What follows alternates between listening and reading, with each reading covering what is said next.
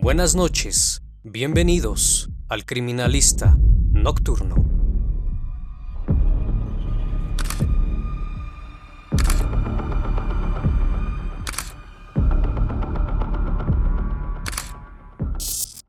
Bienvenidos a una nueva transmisión. Espero que todos se encuentren muy bien desde cualquier parte del mundo donde sintonices este canal. Les recuerdo que pueden seguirme a través de las redes sociales, además de que pueden escucharme en Spotify. Así que vamos, que la investigación debe comenzar. En cualquier parte del mundo, el transporte colectivo ha sido de gran necesidad para diferentes usuarios que necesitan llegar a su destino. Sin embargo, en los últimos años se ha reportado un incremento de inseguridad. Las personas ya no saben si están más seguras en las calles que a bordo de un vehículo de transporte aunque en algunos casos el panorama es sumamente diferente, pues en muchas situaciones los que se sienten inseguros son los conductores. En el año 2010 fue detenida una mujer de apariencia tranquila, quien presuntamente era responsable de privar de la vida a cinco taxistas que fueron depositados en un pozo de agua potable a más de 250 metros de profundidad en las faldas del Cerro del Fraile, en García, Nuevo León, México. Aquella mujer era identificada como Cristina Soledad Sánchez Esquivel, la autora intelectual de dichos acontecimientos.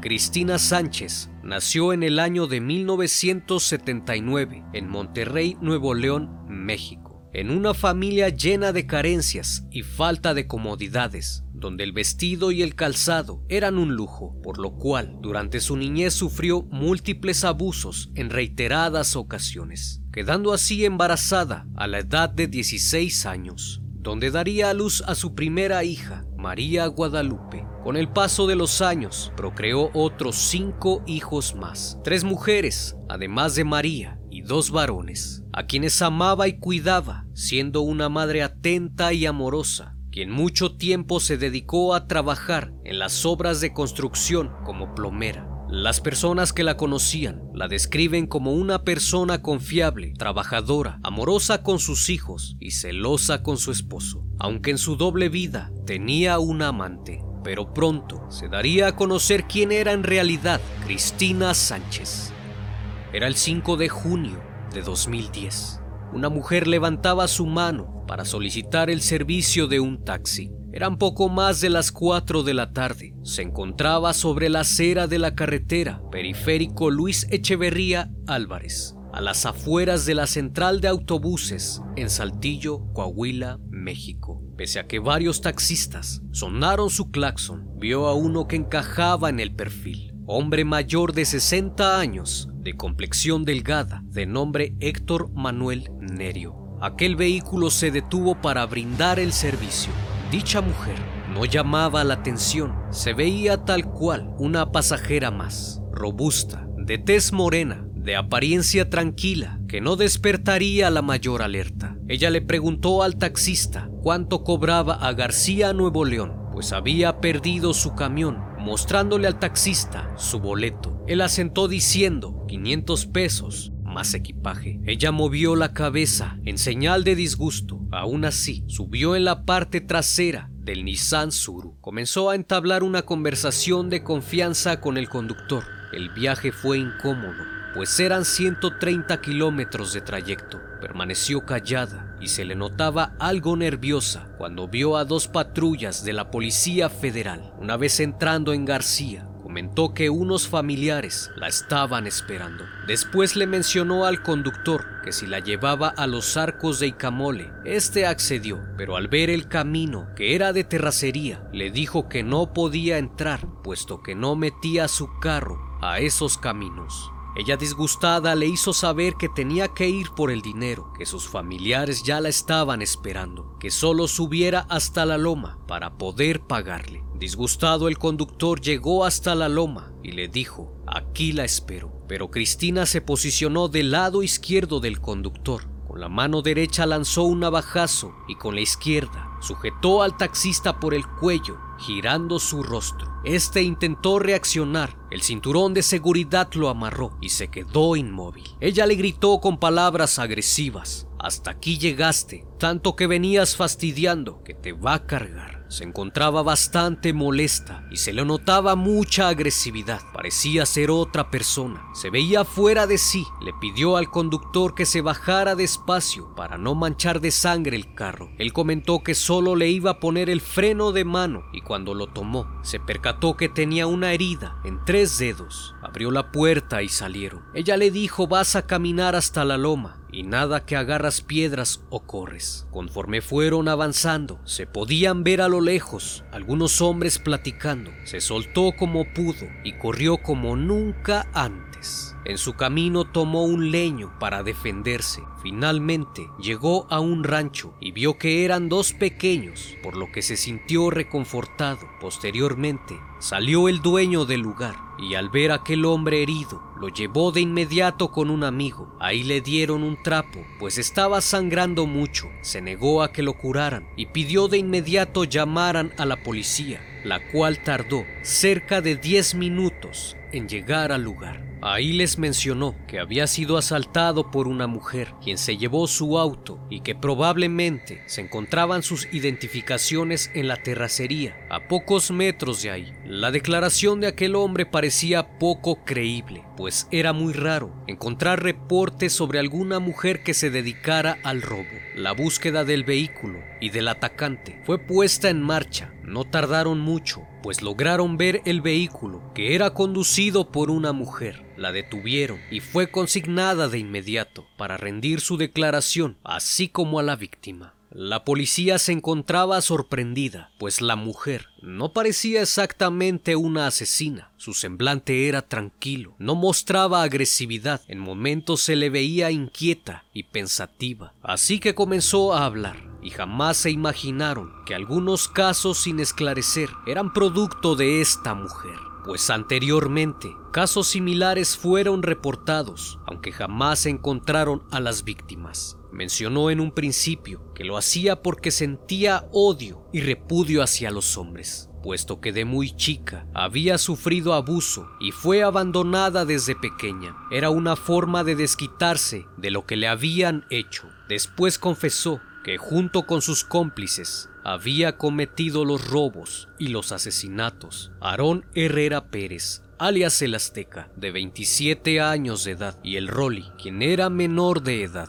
Entonces detalló su modus operandi, el cual consistía en abordar a un taxista de complexión delgada y que no representara mayor amenaza. Luego los llevaba por el camino de terracería, donde les despojaba del vehículo y se deshacía de los cuerpos en un pozo del sistema de agua potable. Luego los policías le mostraron fotografías de hombres con reportes de desaparecidos y la mujer señaló la foto de Abel Mendoza Hernández, de 68 años, taxista de oficio, a quien afirmó haberlo arrojado al pozo de agua. Aquella confesión empezó a tornarse cada vez más explícita. La mujer relató que uno de los taxistas fue asaltado y como se resistió, fue golpeado por ella y sus dos cómplices. Aún después de la golpiza, el hombre respiraba, entonces lo subieron al vehículo y condujeron hasta donde estaba el pozo. Una vez ahí lo arrojaron, el hombre seguía con vida, por lo que comenzó a gritar pidiendo ayuda. Agregó que en un acto desesperado por deshacerse de él, tomaron unas rocas y se las aventaron en la cabeza hasta que dejó de gritar. Posteriormente señaló que casi todas sus víctimas eran de avanzada edad, solo que uno había sido más joven. Se trataba de Omar Pérez Velázquez, de 31 años, quien era residente de Saltillo, en la colonia Privadas de la Torre. De igual forma, afirmó que a este lo habían golpeado y arrojado al pozo. El joven se encontraba con reporte de desaparecido desde el 28 de mayo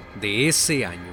Al día siguiente, el nombre de Cristina Soledad Sánchez sonaba por todo el estado y los periódicos daban a conocer a la matataxistas. El 7 de junio, elementos de protección civil y algunos familiares de las víctimas acudieron al lugar donde señaló la mujer arrojaba a las víctimas. Introdujeron una cámara al pozo, pero no encontraron ningún cuerpo. Posteriormente, al jalar la soga con la que habían metido la cámara, lograron extraer cuero cabelludo junto con grasa y tejido corporal. Ese mismo día acudieron las autoridades, quienes al percatarse de que el pozo era muy estrecho, contrataron a personas expertas en extracción de pozos. Ante la mirada atónita de los familiares, quienes expectantes anhelaban encontrar a su familiar, lograron recuperar la fotografía de una niña que resultó ser la nieta del taxista Abdiel Mendoza Hernández, que se encontraba desaparecido desde hace dos meses y la identificación de la víctima. Durante los siguientes días continuaron con los interrogatorios y con la búsqueda de los cuerpos. Una vez bajo presión, confesó haber matado a su amante Martín Tobar Zavala, de 39 años, el cual llevaba un mes desaparecido. El 10 de junio, un hombre se presentó a declarar en contra de la mujer. Era un taxista que había sobrevivido al ataque, un hombre de 54 años, quien fue agredido a cuchilladas, pero no pudieron lanzarlo al pozo. Lo encerraron en la cajuela del taxi y de ahí el hombre escapó. Entonces relató que Cristina iba con dos acompañantes. Le hicieron la parada y condujo a la altura del Panteón de García. Uno de ellos le pidió que se orillara para que fuera a hacer sus necesidades. Una vez orillándose, lo comenzaron a golpear y le despojaron del auto. Ellos trataron de herirlo y ante eso se defendió. Sin embargo, lograron dejarlo en el suelo. Entonces lo levantaron y lo metieron en la cajuela, pues planeaban arrojarlo de igual forma al pozo. Como pudo, este hombre abrió la cajuela y consiguió caer rodando por el terreno. Entonces corrió y al ver que lo estaban persiguiendo, se escondió entre la hierba. Como no lo pudieron encontrar, se fueron y este hombre caminó por largas horas hasta que el cansancio lo venció y se quedó dormido. Al día siguiente mencionó que un comisario lo ayudó, puesto que alguien reportó a un hombre tirado en un terreno cubierto de espinas por todo el cuerpo. Su familia preocupada lo llamó al celular y una mujer contestó el teléfono diciendo que era su amante y que él no quería saber de ellos, que no lo molestaran más, pero no quedaron conformes con la llamada y acudieron a las autoridades a denunciar el hecho. Al siguiente día, ya se había montado un operativo para la búsqueda de los cómplices de Cristina. Uno de ellos, Aarón Herrera Pérez, alias el fue detenido cuando se encontraba trabajando en una maderería en la capital del estado de Coahuila. Cuando lo detuvieron, se declaró inocente, mencionando no haber matado a nadie, además de no haber colaborado en nada y que su conciencia estaba tranquila. El 14 de junio, tras realizar los trabajos de búsqueda en la fosa, ubicada en las faldas del Cerro del Fraile, en la comunidad conocida como La Venadita, donde Cristina arrojaba a sus víctimas. A eso de las 6 de la tarde, lograron extraer uno de los cuerpos que se encontraba a casi 272 metros de profundidad.